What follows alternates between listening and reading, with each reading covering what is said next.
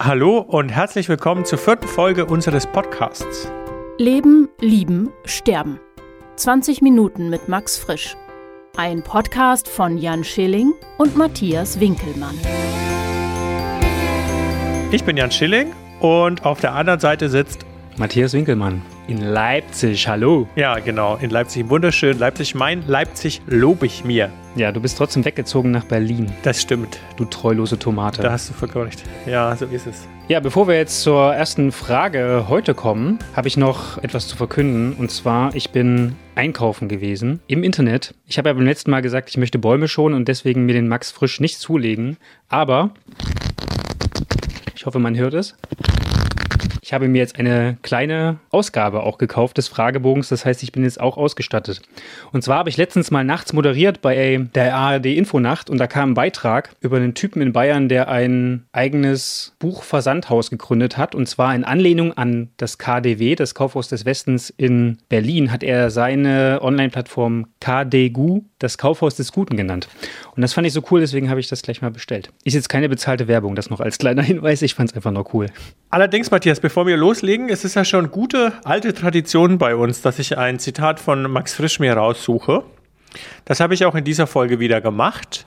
Das hängt so ein bisschen mit der Frage zusammen, allerdings über ein paar Brücken, gedankliche Brücken. Ich lese das Zitat einfach mal vor. Jeder Mann erfindet sich früher oder später eine Geschichte, die er für sein Leben hält. Wow. Das sitzt. Ja, und es stimmt halt auch so irgendwie, ne? Das finde ich sehr, ist ein sehr tolles Zitat, ne? wie äh, so viele. Und irgendwann hört man auf, quasi diese Geschichte weiter zu spinnen und dann ist sie wie Stein und man erzählt immer wieder das Gleiche. Ja, das kenne das kenn ich ganz gut. Ich weiß nicht, ob du das auch kennst. Dating geschieht ja heute so ein bisschen online, beziehungsweise äh, über Apps etc. pp. Und wenn man das eine Zeit lang hin und wieder mal macht, dann erzählt man ja eigentlich, oder mir ging das so, ich habe dann immer die gleiche, also ich habe mir dann irgendwann gedacht, boah, schon wieder diese Geschichte, schon wieder der gleiche Sermon und das war irgendwann total anstrengend. Ja, ich habe jetzt eher an alte Männer gedacht, die immer das Gleiche erzählen, was vor 30, 40 Jahren passiert ist. Aber gut, ja, das stimmt, stimmt auf jeden Fall auch, das kenne ich auch. Wenn man so irgendwas erlebt in seinem Leben und in der Woche das dann fünf, sechs Leuten erzählt, denke ich mir das auch immer. Aber gut, wir wollen jetzt hier nicht so viel rumseiern. Wir haben ja eigentlich eine Frage zu beantworten, die wir beim letzten Mal schon kurz vorgelesen haben und auch schon minimal beantwortet haben, aber natürlich heute ausführlich. Und zwar, ich lese es mal vor aus meinem jetzt vorhandenen Max Frisch Fragebogenbuch. Möchten Sie das absolute Gedächtnis? Frage 6. Jan, du bist immer gut vorbereitet. Hashtag nicht. Sag doch mal. Hashtag Homeschooling. So, weiß ich nicht. Äh Und bevor wir jetzt loslegen, muss ich natürlich noch die Eieruhr stellen. So, sie tickt. Ich stelle sie mal zur Seite. Mein ich habe natürlich gedacht, das ganz zu Beginn, als ich diese Frage gehört habe, ja, das wäre echt richtig, richtig toll. Hätte ich das absolute Gedächtnis, wäre ich ja zum Beispiel ein Einzelschüler geworden. Wenn du im Unterricht zugehört hättest, ja. Das stimmt auch wieder. Auf jeden Fall, absolutes Gedächtnis, ganz großes Kino. Ich kann mich an alle Sachen erinnern, die äh, je passiert sind. Ich weiß quasi, was in meiner Kindheit passiert ist. Und ich finde ja, Erinnerungen sind ja auch total wichtig, um Identität zu konstruieren. Und ganz oft ist es ja so, dass man die Geschichten irgendwie von der Familie hört, was irgendwann mal war. Und das wüsste man sozusagen alles selber. Das fand ich erstmal total cool. Ich fand es natürlich auch geil, wenn du ein absolutes Gedächtnis hast, heißt das ja auch, dass du dich an alles erinnern kannst, was du je gelernt hast. Und ich könnte quasi äh, ganz wunderbar Zusammenhänge herstellen. Ich könnte zitieren die ganze Zeit und und und. Also ich fand es irgendwie, war das ein echt reizvoller Gedanke. Und ich hatte ja schon gesagt, ne, man hätte dann auch immer, man wäre dann immer im Recht, um nochmal die alte Frage hervorzukramen, weil man immer sagen kann, nee, nee, das war ja so und so und das war so und so. Ähm, also zuerst mal fand ich es ganz toll, das absolute Gedächtnis zu haben. Ich habe mir zuerst gedacht, ähm, ich bin jemand mit einem sehr löchrigen Gedächtnis, was so mein eigenes Leben betrifft. Und ganz oft erzählen mir quasi andere Leute, Freunde aus meinem Leben irgendwelche witzigen Sachen. Und ich denke dann so, ja, stimmt, das war ja mal irgendwann. Und das weiß ich aber quasi selbst nicht mehr. Das heißt, ich kann gar nicht so viel über mich erzählen, von irgendwelchen tollen Saufgeschichten zum Beispiel, lustigen Sachen, die passiert sind. Und das wüsste ich dann alles wieder und müsste mir nicht ständig von anderen Leuten erzählen lassen, was ich mal vor 10, 15 Jahren gemacht habe. Deswegen fände ich das ganz cool.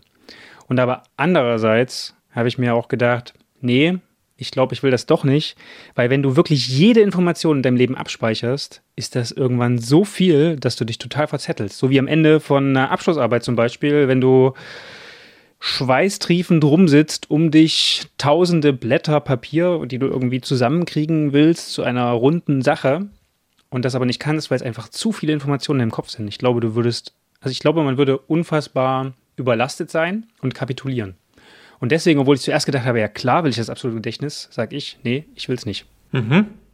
Also, das finde ich ist ein interessanter Gedanke. Ich überlege, ich würde mir halt überlegen, wenn ich dann merke, oh, ich habe zu viele Erinnerungen und meine, meine Synapsen sind quasi lauter, sind zugepappt mit lauter Post-its, wo ich immer drauf gucken muss, okay, was war denn da und was war denn da, dann würde ich mir ja einfach ein Buch äh, durchlesen, ich weiß nicht, sowas wie Lagerhaltung für Profis oder Dummies oder ähm, wie ich schnell Zugriff auf Ideen finde oder mir quasi einfach ein, einfach ein, ein Bibliothekssystem überlegen, wie ich das richtig kategorisiere. Das muss ich ja auch nur einmal durchlesen. Ich habe ja das absolute Gedächtnis und dann reorganisiere ich mein Gedächtnis einfach so, wie ich es brauche.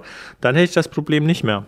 Dass du das könntest, finde ich natürlich eine gewagte These, aber gut. Naja, wieso? Ich habe doch das absolute Gedächtnis. Ich, ich muss ja nicht ja, zweimal das, lernen. Das absolute Gedächtnis befähigt dich ja nicht dazu, dein Gehirn umzubauen und da quasi ein schönes Regalsystem reinzuzimmern. Naja, aber das ist ja auch nur Vorstellung. Ah, ich finde schon, dass das funktionieren könnte. Okay. Das heißt, du willst es unter der Voraussetzung, dass du parallel gleich noch dein Gehirn umbauen kannst naja, nicht umbauen, aber meine, meine, meine Wissen, mein Wissen so zu strukturieren, damit es nicht, nicht, mich nicht übermannt. Du gehst ja jetzt von, davon aus, dass sich das Wissen übermannt. Ja. Oder überfraut, sagen wir mal, ja. Übermensch. Äh, für mich ist es einfach so, dass, das, dass ich der Meinung bin, dass ich das organisieren könnte. Mit der, mit der richtigen Lektüre.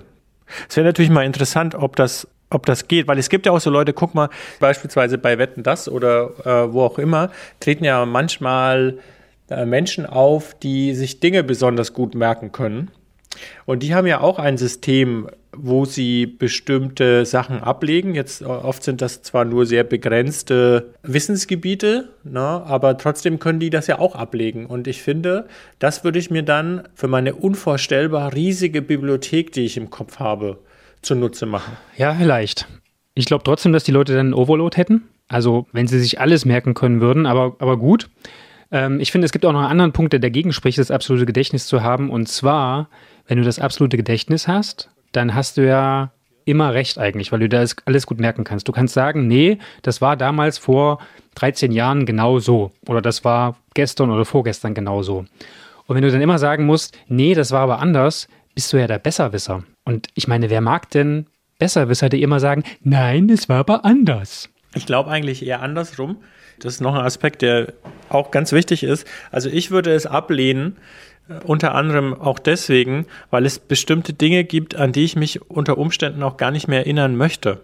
Oh ja. Also der, die sozusagen die Funktion der Verdrängung die äh, wir ja auch haben oder die unser Gehirn oder unsere Psyche auch eingebaut hat, die ist ja auch extrem wichtig, dass wir uns an bestimmte Dinge auch gar nicht mehr erinnern können. Und vor allem, wir würden uns ja auch ganz viele unnütze Dinge merken.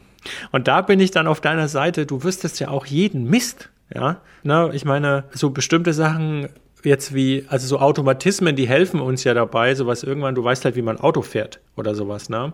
Und das alles würdest du ja auch immer wieder re-erinnern. Und ich finde, das ist krass. Und was noch dazu kommt, äh, du sagst jetzt, du wärst der Besserwisser. Ich glaube aber, dass die anderen Leute auch Angst hätten vor dir, weil du sie ja immer wieder mit Wahrheiten konfrontieren könntest und würdest automatisch auch, außer du kannst dich in Zaum halten, was jetzt nicht deine größte Stärke ist. Ne, du plaudst ja dann gerne schon auch raus.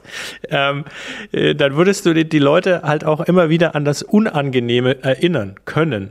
Ja? Aber sie hätten Angst vor mir. Das wiederum macht es attraktiver. The Dark Side auf Matthias. Vielleicht kommt so eine Frage noch, irgendwie Frage keine Ahnung, 82, möchten Sie, dass andere Menschen Angst vor Ihnen haben? Dann gehe ich darauf nochmal genauer ein, aber das führt jetzt an dieser Stelle zu weit weg. Ja, aber das, so könnte ich mir das vorstellen. Ähm, ja. Gut, dann würde ich sagen, ähm, ist jetzt Zeit für einen Strich und wir sagen was unterm Strich, oder? Willst du? Ich denke schon, ja. sonst wird es Ja, willst du, willst, willst du aufhören? Ich fände halt auch nochmal diesen Aspekt total spannend, wenn man sich an alles erinnern kann. Das ist ja wie ein, wäre das dann, also wäre man dann quasi singulär eine Person, die das kann? Da würde mich interessieren, wie du, du dazu stehst. Weil dadurch, dass wir bestimmte Dinge uns erarbeiten müssen, die, wir müssen die erlernen, also bleiben wir mal beim Autofahren, das lernen wir ja. Oder aber beim, im Studium, die einen erfolgreicher, die anderen weniger erfolgreich im Studium, ähm, muss man sich ja auch bestimmte Sachen erarbeiten, indem man sie auch wiederholt. Also Wiederholung spielt ja eine große Rolle auch in unserem Leben, um bestimmte Dinge zu festigen. Das müsstest du dann ja auch nicht mehr, weil du würdest ja alles sofort wissen, sofort aufsaugen und im Grunde, das wäre jetzt nochmal so eine andere Frage, anwenden können. Und welche Rolle haben dann überhaupt Ziele in deinem Leben? Oder hättest du da quasi einen Wahnsinnsvorteil? Wird dein Leben vielleicht auch langweilig, wenn du das absolute Gedächtnis hast? Oh mein Gott, Matthias denkt, das sieht man sehr selten. Weil ich immer sofort zu einer perfekten Konklusion komme. Nein, natürlich nicht. Was die wenigsten wissen, Matthias hatte das äh, absolute Gedächtnis. Ja.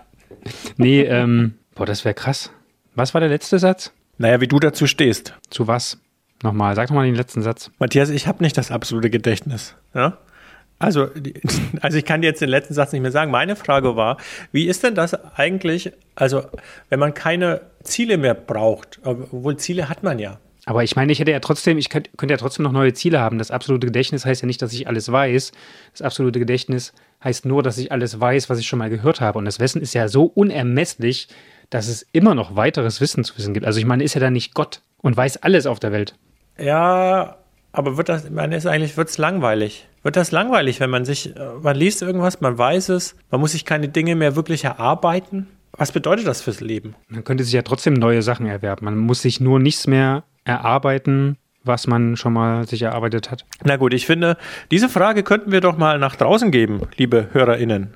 Wie ist denn das für euch? Wollt ihr das absolute Gedächtnis und oder fändet ihr euer, glaubt ihr da, das führt nicht zu einer gewissen Langeweile, weil man sich bestimmte Dinge nicht mehr erarbeiten kann? Genau, schreibt einfach. Finde ich gut. Und zwar unter Leben, einen kleinen Moment, ich muss erst mal nachgucken.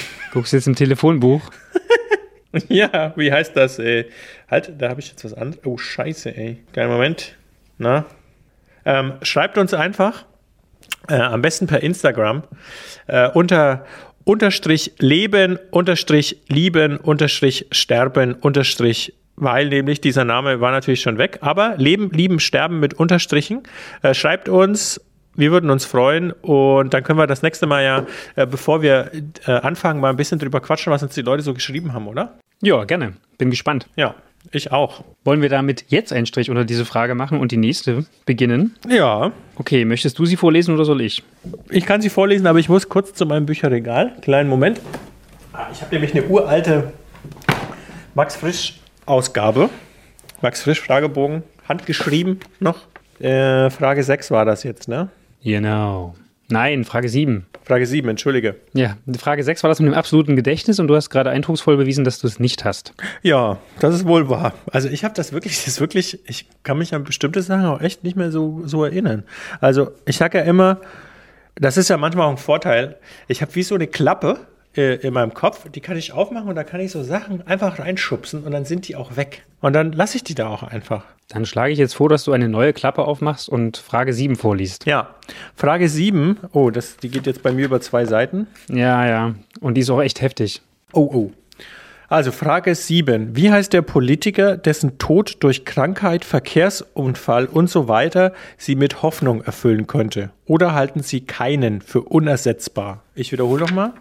Wie heißt der Politiker, dessen Tod durch Krankheit, Verkehrsunfall und so weiter Sie mit Hoffnung erfüllen könnte? Oder halten Sie keinen für unersetzbar? Oh mein Gott, haben wir eigentlich, kleine neue Regel, die mich interessiert, haben wir so eine Art Veto? Wenn ja, wie viele?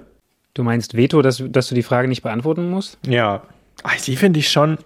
Ja, ähm, okay. Ich finde, jeder könnte drei Vetos haben. Ja, wollen wir mal die Leute fragen, was die dazu sagen? Ja. Ja. Schreibt uns doch, ob wir ein Veto haben oder nicht. Und Veto heißt in dem Fall, dass man die Frage ablehnen kann, weil man sie zu krass findet. Aber einer muss immer antworten. Es geht nicht, dass wir beide, es geht nicht, dass wir beide gleichzeitig ein Veto ziehen. Na gut. Ist okay. Willst du ein Veto ziehen? Naja, nee. Ich ziehe keins. noch nicht. Weil ich, Okay. ich weiß ehrlich gesagt nicht, ich habe ein bisschen Angst, was da noch kommt. Vielleicht brauche ich das, vielleicht brauche ich meine drei Vetos noch für später.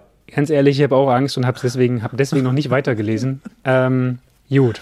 Also, soll ich mal anfangen? Ja, Den zweiten Teil mit diesem oder halten Sie keinen für unersetzbar, den würde ich jetzt mal ausklammern, weil, also, oder einfach kurz antworten, ich halte jeden grundsätzlich für ersetzbar. Deswegen würde ich darauf nicht näher eingehen. Aber eigentlich geht es ja um die Frage, könnte mich der Tod eines Politikers oder einer Politikerin mit Hoffnung erfüllen? Und das ist natürlich, also, puh, natürlich nicht. Also, der, dass der Tod eines Menschen mich mit Hoffnung erfüllt, ist natürlich, wenn ich da jetzt Ja sagen würde, wäre das natürlich moralisch äußerst verwerflich und eine tiefe Kluft. Ich habe aber trotzdem noch was anderes auch zu sagen, aber du kannst gerne jetzt mal dazwischen grätschen, wenn du willst. Was ich an der Frage ja besonders interessant finde, ist ja nicht mal, dass es der einfache Tod ist, sondern da steht ja noch durch Krankheit, Verkehrsunfall etc. Es muss ja vorher noch irgendwas passieren, dass der quasi aus dem Leben gerissen wird. Das ist nicht so, dass er einfach stirbt. Das ist nochmal eine andere Qualität. Du musst ihm quasi eigentlich auch noch das Übel wünschen. Ja. Und da wird es natürlich, finde ich, doppelt schwierig, auf diese Frage zu antworten. Vor allem auch, es geht ja darum, dass ich mit Hoffnung erfüllt werde. Und das würde ich ja, heißt ja gleichzeitig, dass ich sozusagen an diesen Tod etwas knüpfe, nämlich eine Verbesserung oder irgendetwas dergleichen. So, das macht die Frage ja noch komplizierter. Vielleicht aber auch einfacher zu beantworten, ganz ehrlich. Aber du bist dran. Ich finde die Frage jetzt gar nicht so kompliziert, ich finde sie nur moralisch extrem bedenklich. Also möchte ich, dass ein Politiker stirbt oder ein Mensch allgemein, würde ich mir das wünschen. Also da würde ich natürlich klar Nein sagen, weil ich meine, wenn man da ein Ja hätte als Antwort, dann wäre man wahrscheinlich äh, einer der menschenverachtenden Hater, die gerade zuhauf rumlaufen in diesem Land, auch in anderen. Das Problem ist, ich habe mich letztens bei so einem Gedanken erwischt, der so ein bisschen in die Richtung ging. Und zwar leben wir in Corona-Zeiten und es gibt ja immer mal wieder so Meldungen, wo Politiker oder Politikerinnen betroffen sind. Und da gab es zum Beispiel relativ am Anfang der Corona-Pandemie die Meldung, dass äh, Bolsonaro, der Präsident in Brasilien, äh, dieser Faschist, der da an der Macht ist, sich mit Trump getroffen hat, einem anderen extrem fragwürdigen Vertreter der Politikerzunft. Darf ich kurz und dann hatte einer, hatte der, nee, lass mich mal bitte, und dann hatte der Mitarbeiter von Bolsonaro hatte quasi Corona und es war die große Frage, ob Bolsonaro selbst und auch Trump Corona hatten. Und dann erwischt man sich, wie man so denkt, boah, eigentlich, die hätten das verdient. Und wenn die daran sterben würden, dann wäre die Welt vielleicht auch ein Stückchen weit besser. Und das habe ich mir auch gedacht, als das Boris Johnson ereilt hat in Großbritannien, diesen, äh, wie ich persönlich finde, absoluten Unsympath. Und dann habe ich das auch gedacht und dachte mir, oh nee, Matthias, das darfst du nicht denken. Doch. Also selbst wenn das Ja, sind, also das finde ich irgendwie schwierig, weil äh, darfst du das nicht denken. Dann habe ich es verworfen. du darfst im Grunde alles denken, finde ich. Die Frage ist doch nur, was leitest du daraus ab? Okay, also ich darf es denken vielleicht, aber ich darf, muss mich Ja. dann auch eigentlich sofort zügeln, weil ich darf das mir nicht wirklich wünschen, finde ich. Ja, du darfst es dir nicht wünschen. Ja, das finde ich, also darfst, dem darf keine Handlung folgen. Ich habe da mal was total Interessantes gehört.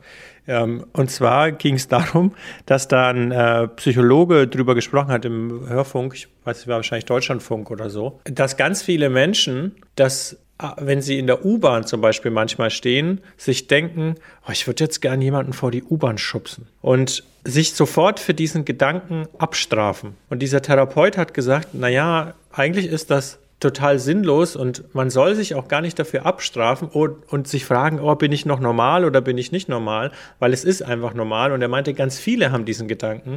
Der einzige Punkt ist, was der, was wirklich wichtig ist, also logischerweise wirklich wichtig ist, dass man dem keine Handlung folgen lassen sollte. ne? Man sollte dann nicht wirklich jemanden vor die U-Bahn schubsen. Und natürlich ertappt man, ich finde das vollkommen normal, dass man sich dabei ertappt. Jetzt in so einem Fall, wo man sich dann denkt, oh mein Gott, hätt's den doch erwischt. Ja, also, also vor allem, der, der ist ja schon ein bisschen irre. Ist ja ein irrer Faschist quasi. Ja. Muss man ja sagen, äh, der äh, vermutlich auch dafür verantwortlich ist, dass ganz viele in Brasilien sterben werden, weil er das einfach nicht unter Kontrolle bekommt. Bolsonaro Und jetzt. weil er auch nicht die Fähigkeiten hat äh, und das herunterspielt. Und zwar aufgrund von wahrscheinlich einer eigenen persönlichen Unfähigkeit. Oder sagen wir mal, ein bisschen Narzissmus quasi.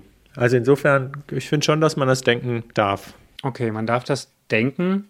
Ähm, trotzdem wäre aktuell meine Antwort auf die Frage, wie heißt der Politiker, dessen Tod mich mit Hoffnung erfüllen könnte, ähm, wäre eigentlich aktuell meine Antwort, es gibt ihn einfach nicht. Oder es gibt sie einfach nicht. Andererseits habe ich dann als auch gerade noch überlegt, äh, wenn ich jetzt im Jahr 1935 leben würde, würde mir wahrscheinlich doch jemand einfallen, dessen Tod mich mit Hoffnung erfüllen könnte. Ja, Rosa Luxemburg oder was? Nein, politisch vom anderen Ende des Spektrums. Ich glaube, wir wissen, äh, über wen wir hier reden. Ja, Hast du es gehört? ich habe es gehört, ja. So, das heißt, ich muss diese, ich muss diese Frage noch beantworten, ne? Ja, du beantwortest sie jetzt noch? Oder, Jetzt? oder, oder beim nächsten Ja. Mal? Muss eigentlich vielleicht beim nächsten Mal. Ja, machen wir beim nächsten Und Mal. ich würde mal noch kurz gut. vorausschauen, was dann beim nächsten Mal noch die nächste Frage ist. Man muss ja mal Anreize schaffen. Hashtag Cliffhanger. Du mit, dein, du mit deinen Hashtags. Ich finde, ich finde, das ist eine Frage, dazu kann wirklich jeder was sagen. Frage 8 wird sein, wen der tot ist, möchten Sie wiedersehen? Ja, das wird mal, wahrscheinlich wird das mal eine Frage sein, die einfach kurz zu beantworten ist, oder? Nee? Glaube ich nicht. Yes. We agree to disagree. Ja. So, ihr Lieben, das war's schon wieder mit Lieben, Leben, Leiden. Haha, nee, wie heißt das Ding? Ich schreibe mir das mal auf. Ähm, Leben, Lieben, Sterben. So heißt das Ding hier. Ähm, das war's schon wieder. Diese Folge ist vorbei. 20 Minuten rum, sind rum. Exklusive ein bisschen Vorgeplänkel und Nachgelaber. Ja, wir würden uns freuen, wenn ihr uns weiter treu bleibt oder uns weiterempfehlt oder uns sogar bewertet. Das wäre natürlich mega. Ciao, ciao. Bis zur nächsten Folge. Ja, sage ich auch. Tschö. Leben, Lieben, Sterben. 20 Minuten mit Max Frisch.